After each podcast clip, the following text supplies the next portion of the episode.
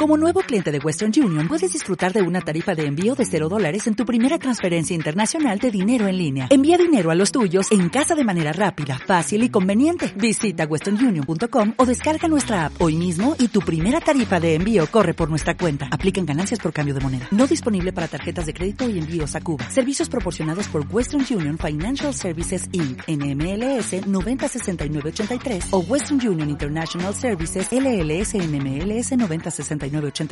tenemos conocimiento que ha sido objeto de intimidaciones y estigmatizaciones a raíz de la lucha social que lidera en la región del centro oriente de Colombia. Esta situación nos llevó a presentar un derecho de petición ante la Fiscalía General de la Nación. Hablemos un poco de eso. Buenos días. Marcela, muy buenos días y muy buenos días a los diferentes radioescuchas de este importante espacio noticioso. Efectivamente, con todas estas cosas que han venido ocurriendo en el municipio de Saravena, en el departamento de Arauca y en la región de frontera con Venezuela. Nosotros desde hacía mucho tiempo lo veníamos anunciando de que Arauca, por ser esquina de Colombia, iba a ser un punto geoestratégico dentro del plan imperialista para atacar de diferentes modalidades al proceso que viene desarrollando el pueblo de Venezuela. También Arauca por ser esquina de Colombia, pero también por tener una serie de recursos mineroenergéticos de importancia e interés para el capital transnacional, iba a ser apetecida mucho más que antes. Y también Arauca por ser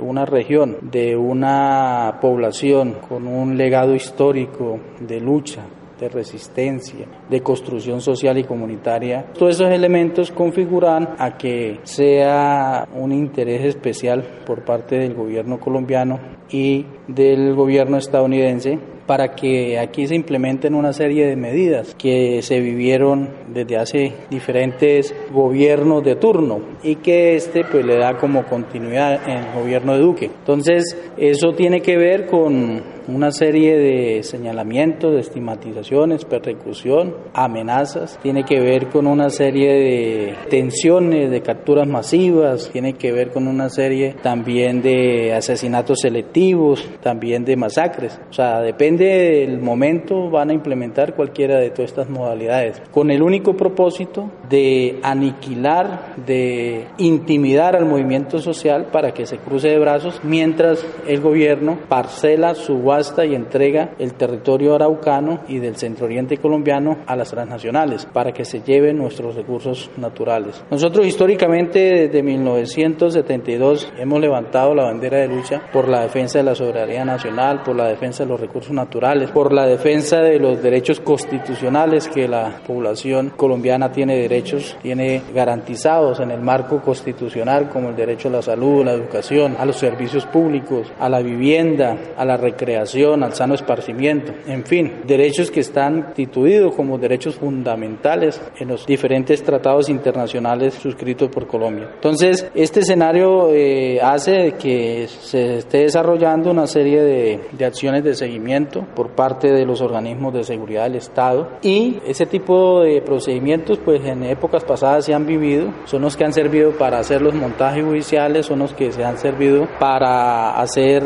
de el instrumento de justicia del Estado colombiano una herramienta más para en este juego de, de aniquilamiento, de criminalización y penalización de la protesta social. Se podría catalogar, eh, Vicente, que estas estigmatizaciones hacen parte de una de las tantas estrategias del Gobierno Nacional para callar la voz de los líderes sociales. Efectivamente, eso es, en resumidas cuentas, lo que se pretende con este ejercicio. Nosotros, como movimiento político de masa social y popular del Centro Oriente colombiano, y en el caso mío que tengo una vocería delegada ante diferentes instancias de interlocución, siempre hemos expresado primero que no nos escondemos definitivamente de nada ni de nadie, que damos la cara, que somos entre mucho más públicos sean los debates, las discusiones con el gobierno nacional para nosotros mucho mejor, porque eso permite que la población en general y el pueblo colombiano en general y la comunidad internacional pues den cuenta de, de quiénes tienen los argumentos, quiénes tienen la razón y la historia para, para lo que estamos planteando. Y dos, que en el momento en que la Fiscalía requiera de nuestra presencia, en el caso particular, estaré presto a, comparecer ante cualquier despacho judicial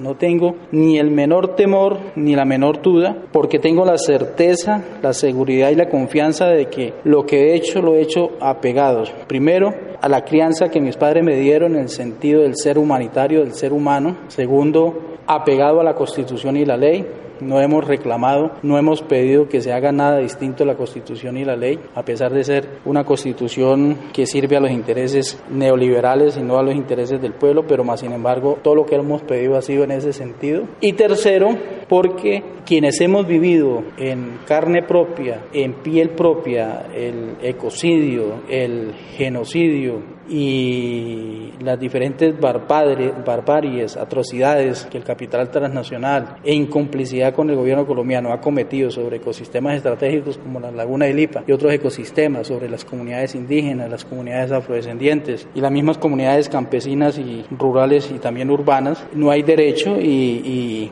y cada día la situación se va a generar una crisis económica mucho más compleja con ese modelo que el gobierno mediante leyes y decretos está profundizando más y que está llevando al pueblo a unos niveles de miseria y de pobreza, de pobreza mucho más grandes. Ni con el miedo, ni con el terror, ni con la zozobra, ni con las balas asesinas, ni con los barrotes de las cárceles de este país van a poder acallar, van a poder detener el descontento del pueblo colombiano. No van a ser capaces de impedir la movilización y la lucha de este pueblo, porque estamos convencidos que no nos queda otro camino distinto, que no nos queda otro camino diferente que el de la movilización y la lucha. Y en ese sentido, aprovecho para hacer la invitación al pueblo del Sarare, a este pueblo de gallardía, de valentía, de coraje, de iniciativa, porque no solamente es de resistencia, sino también de construcción social y comunitaria en diferentes proyectos, a que nos sumemos este 25 de abril en el gran paro nacional que desde las centrales obreras, desde las plataformas de organizaciones sociales y populares como el Congreso de los Pueblos se está convocando para este 25 de abril y que en los próximos días estaríamos finiquitando la forma como nos articularíamos como región y como movimiento político de masa.